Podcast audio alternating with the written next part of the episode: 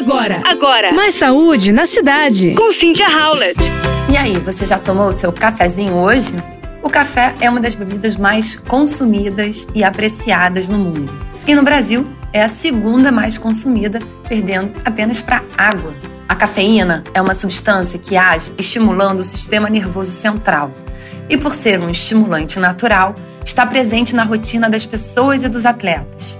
Os benefícios da cafeína já são bem estabelecidos e estudados há muito tempo, e o seu consumo está relacionado à melhora do desempenho físico e cognitivo, pelo fato de ser absorvida rapidamente pelo organismo. No esporte, por exemplo, aumenta a tolerância ao exercício ou posterga a fadiga, promovendo percepção reduzida de esforço durante o exercício e aumentando a função neuromuscular. Já no desempenho cognitivo, melhora o estado de atenção, de vigilância e tempo de reação. Mas qual seria a dose recomendada por dia? A dose é de 400 mg de cafeína por dia, que é considerada a dose segura, que equivale a aproximadamente 4 xícaras de café.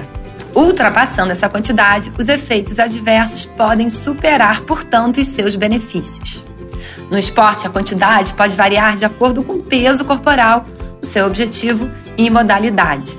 E atenção, a cafeína consumida em excesso pode promover efeitos colaterais, como aumento da agitação, irritabilidade, insônia, palpitações e alterações intestinais.